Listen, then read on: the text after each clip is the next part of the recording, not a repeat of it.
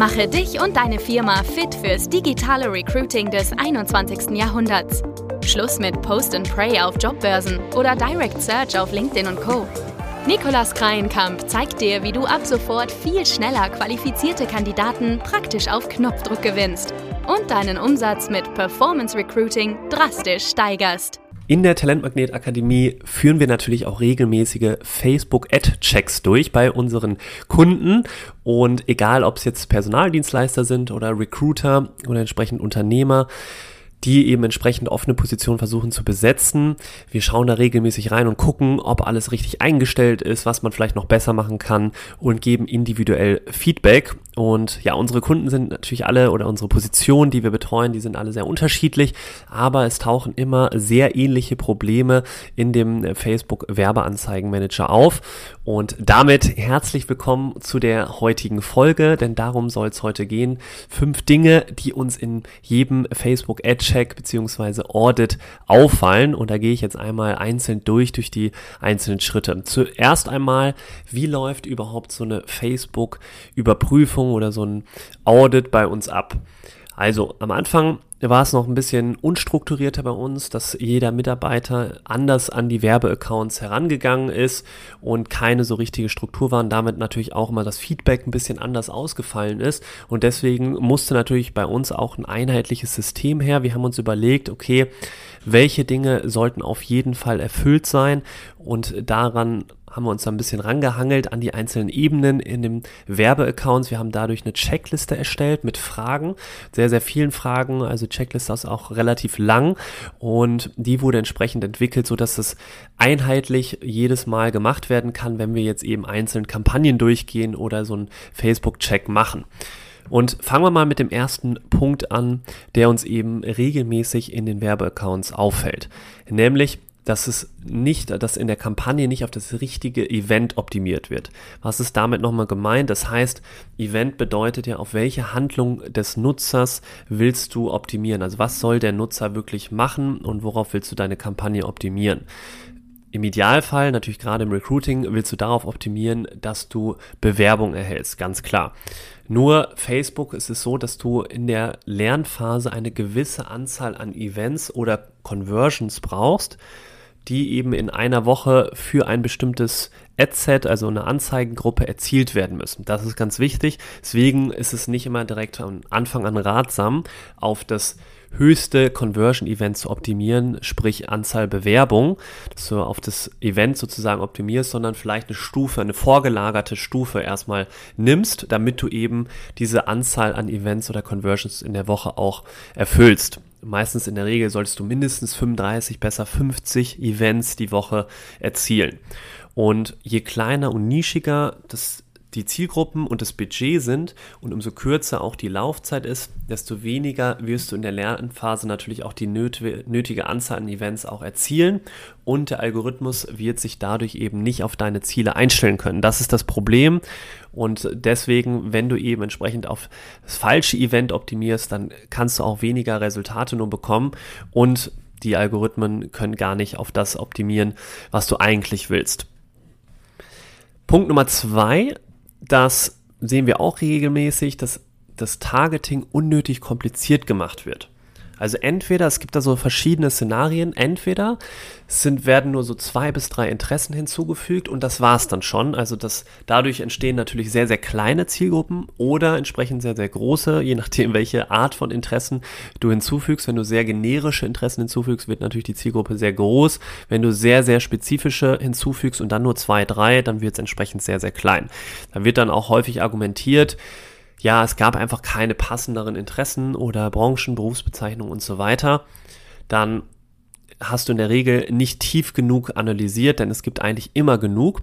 Facebook hat eine riesen Datenbank und wir müssen da auf jeden Fall entsprechende ordentliche Zielgruppengröße erreichen, damit wir hier auch ordentliche Ergebnisse erzielen können. Also das ist einmal so ein Learning, was wir immer sehen und das andere ist, dass entsprechend extrem viele, also das ist das andere Extrem oder das andere Szenario, dass extrem viele Interessen aus ganz unterschiedlichen Bereichen gemixt werden und hinzugefügt werden und somit der Algorithmus natürlich gar nicht weiß, in welche Richtung er jetzt überhaupt gehen soll. Wenn du ihm natürlich sagst, hier in der Interesse Sport beispielsweise, der unsere Kandidaten interessieren sich meistens auch für Sport und dann sagst du ihm noch zusätzlich, äh, fügst du die Interesse Informationstechnologie hinzu, also IT, dann ja, weiß er natürlich gar nicht, soll ich jetzt hier Richtung Sport gehen oder eher Richtung IT, das sind ja komplett unterschiedliche Bereiche auch. Und deswegen ist es ratsam, die Interessen auch in Kategorien zu sortieren. Zum Beispiel Hobbys.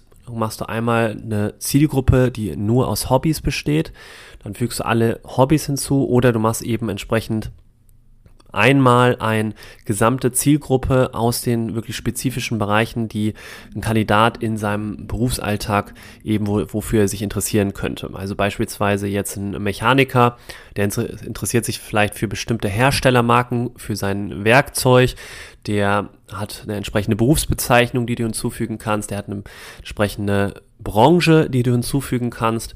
Und eben die Interessen, ja, was ich vorhin schon sagte, vielleicht Marken von bestimmten Herstellern und so weiter. Das ist einmal unser Tipp und generische Begriffe, wie jetzt Informationstechnologie, was ich vorhin sagte, da sollte man aufpassen, denn diese sehr oberflächlichen Begriffe werden natürlich von sehr vielen Werbetreibenden draußen verwendet und dadurch hast du natürlich eine höhere Konkurrenz, höhere Preise und ja, deswegen solltest du da eben entsprechend wirklich überlegen, macht das Sinn oder könnten sich auch viel zu viele Leute für dieses Interesse, äh, für, diese, für dieses Wort interessieren, also für diesen Bereich jetzt Informationstechnologie, können sich extrem viele Leute interessieren, die vielleicht gar nicht aus deiner Zielgruppe sind. Und deswegen sollte man da entsprechend nochmal drüber schauen und überlegen, ob das wirklich sinnvoll ist, das mit reinzunehmen. Das war Punkt Nummer zwei. Kommen wir jetzt zu Punkt Nummer drei. Es wird häufig einfach noch zu wenig getestet. Die Plattform, gerade bei Facebook, gibt dir extrem viele Optionen hierfür und liefert halt auch entsprechend sehr schnell sehr gute Ergebnisse. Und du kannst daraus natürlich alles sehr gut messen und analysieren und dann wieder auswerten. Und ja, häufig hören wir natürlich auch, dass Facebook-Werbung für uns gar nicht funktioniert und sehen dann in der Kampagne, dass nur eine einzige Zielgruppe da drin ist und vielleicht so zwei Werbeanzeigen. Und das ist natürlich einmal fatal, weil du dann direkt merkst, okay, derjenige hat hier wahrscheinlich so gut wie gar nicht getestet, sondern einfach nur eine Zielgruppe ausgewählt, ein, zwei Anzeigen und das war's. Und dann mal schauen, wie es funktioniert. Funktioniert nicht, okay, passt für uns nicht Facebook-Werbung. So ungefähr kann man sich das eben häufig vorstellen. Oder, was wir auch eben häufig sehen, es werden einfach falsche Botschaften entwickelt, auch dann eben entsprechend auch noch an falsche Zielgruppen ausgespielt. Und das kann natürlich dann auch nicht funktionieren. Eine andere, anderes Szenario ist, wenn das Creative einfach nicht funktioniert. Das kann man dann sehr schön an den Kennzahlen dann auch sehen und in der Auswertung, wenn das der Fall sein sollte. Das heißt, hier die Lösung ist auf jeden Fall Testing. Denn irgendwas funktioniert immer. Das heißt, du solltest da verschiedene Bilder, verschiedene visuelle Elemente testen oder mal zur Abwechslung mit Emojis auch arbeiten. Also da gibt es natürlich endliche, unendliche Möglichkeiten, Varianten, die du jetzt im Testen hier für dich im Recruiting nutzen kannst. Ich verstehe natürlich, dass man sparen will und möglichst effizient von Anfang an vorgehen will und nicht wirklich viel testen will, weil es kostet ja einfach Budget. Aber hinten raus sparst du dir dadurch extrem viel und verbrennst viel weniger Geld langfristig. Deswegen tu dir selbst den Gefallen und teste auch von Anfang an. Dann wird auch hinten raus viel mehr gespart. Und wenn du testest, dann denk auf jeden Fall daran, das Ganze auch zu dokumentieren. Also nimm, stell dir ein Logbuch sozusagen und trag all deine Änderungen regelmäßig ein mit dem Datum, dass du genau weißt, okay, hier an dem Tag habe ich eine Änderung durchgeführt und das halt zu folglich zu den und den Kennzahlen oder den und den Auswertungen geführt. Das ist auch nochmal super wichtig. Dann kommen wir zu Punkt 4. Die Botschaft erzeugt zu wenig Interesse. Das ist gerade im Recruiting auch eben ja häufiger der Fall, wenn eben die falsche Botschaft entwickelt wird. Gerade auf den sozialen Netzwerken wie Facebook, Instagram, wo sich Leute eher privat aufhalten, in der Freizeit aufhalten, da muss man natürlich ein bisschen anders auch vorgehen als jetzt in den klassischen normalen Stellenausschreibungen. Du willst hier wirklich erstmal die Aufmerksamkeit erzeugen, du willst das Interesse verstärken und so ein Verlangen und Brennen entfachen bei den Kandidaten, dass die dann sagen am Ende, wenn die sich den Text durchgelesen haben und das Bild gesehen haben, boah, cool, da will ich unbedingt mal mehr drüber erfahren, vielleicht sogar, da will ich unbedingt arbeiten. Das wäre natürlich der Idealfall. Und wie kriegt man das hin? Also häufig lesen wir in den Botschaften dann noch so Standardfloskeln wie wir suchen XY in Standort so und so. Und hier bist du für den Bereich XYZ verantwortlich. Das sind deine Vorteile, flache Hierarchien, individuelle Weiterentwicklung, Pünktchen, Pünktchen, Pünktchen. So in etwa. Und das ist einfach, ja, das klingt einfach so wie eine normale Stellenausschreibung und holt den Nutzer, der gerade in der Freizeit ein bisschen auf Instagram, Facebook scrollt, hoch und runter, nicht genügend ab. Und das reicht halt nicht, wenn du gerade passive Kandidaten ansprechen möchtest, die jetzt nicht aktiv auf Jobsuche sind, sondern eben offen für Jobangebote sind, aber natürlich auch dann richtig angesprochen werden wollen. Und deswegen ist hier unsere Empfehlung, überleg dir, was sind wirklich unsere Unternehmenswerte, die wir auch transportieren wollen, welche Art von Leute wollen wir auch anziehen, welches Mindset sollen die mitbringen und dann versuch auch deine Mission zu teilen und eben entsprechend visuell Eindrücke zu zeigen aus dem Unternehmen, wie ihr arbeitet, wie es aussieht und so weiter, dass die Kandidaten da wirklich ein Gespür für bekommen können, auch für die Werte und wie es so ist, bei euch zu arbeiten. Und dann kannst du auch einfacher dieses Verlangen bei den Kandidaten entfachen, dass sie wirklich bei euch anfangen wollen. Das einmal zu Punkt 4, dann Punkt 5, der letzte jetzt, den Facebook Pixel auch richtig auszunutzen. Das heißt, Facebook Pixel, der ist ja in, in der Regel überall auf den Seiten auch integriert. Auch wenn du jetzt eine, eine Kampagne aufsetzt, um jetzt entsprechend Mitarbeiter zu finden, dann integrierst du ja den Pixel, um auch entsprechend Daten zu tracken, zu gucken, wo springt der Kandidat vielleicht ab und so, dass du auch entsprechend richtig optimieren kannst. Und das Targeting über den Pixel, das wird eben häufig auch vernachlässigt. Das wird erstmal mit kalten Interessen oder Branchen, Berufsbezeichnungen im Targeting gearbeitet. Aber das Targeting oder das Pixel, das wird eben vernachlässigt, obwohl es eben auch sehr gut funktionieren kann. Das heißt, Targeting über Pixel bedeutet natürlich Custom Audiences. Das heißt eben Zielgruppen zu sammeln, die entsprechend ja vielleicht schon häufiger auf deiner Seite unterwegs waren, die vielleicht schon häufiger ein bestimmtes Conversion-Event bei dir ausgelöst haben und so weiter. Und dann kannst du natürlich daraus zum Beispiel eine Custom Audience bauen und sagen, hey, Leute, die schon häufig auf meiner Karriereseite waren, die möchte ich jetzt wieder ansprechen mit der entsprechenden Werbeanzeige von uns. Oder du möchtest eine Zwillingsgruppe erstellen, also eine Lookalike nennt sich das. Du möchtest also ähnliche Leute ansprechen zu denen, die bereits auf unserer Karriereseite waren. Das funktioniert auch sehr, sehr gut.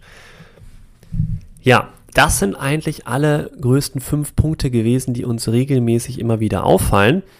Vielleicht hast du dich bei dem einen oder anderen Punkt ja wiedererkannt und ertappt und gesagt, ja, da sollte ich vielleicht noch ein bisschen dran arbeiten. Würde mich auf jeden Fall freuen, wenn du hier ein bisschen Inspiration mitnehmen konntest. Und mich würde natürlich auch brennend interessieren, welche Themen dich jetzt aktuell im Performance Recruiting beziehungsweise in der Mitarbeitergewinnung interessieren und beschäftigen. Und ich würde mich sehr freuen, wenn du mir einfach auf LinkedIn das mal schreibst als Feedback, was dich so interessiert, worüber wir vielleicht auch mal eine Podcast-Folge machen können.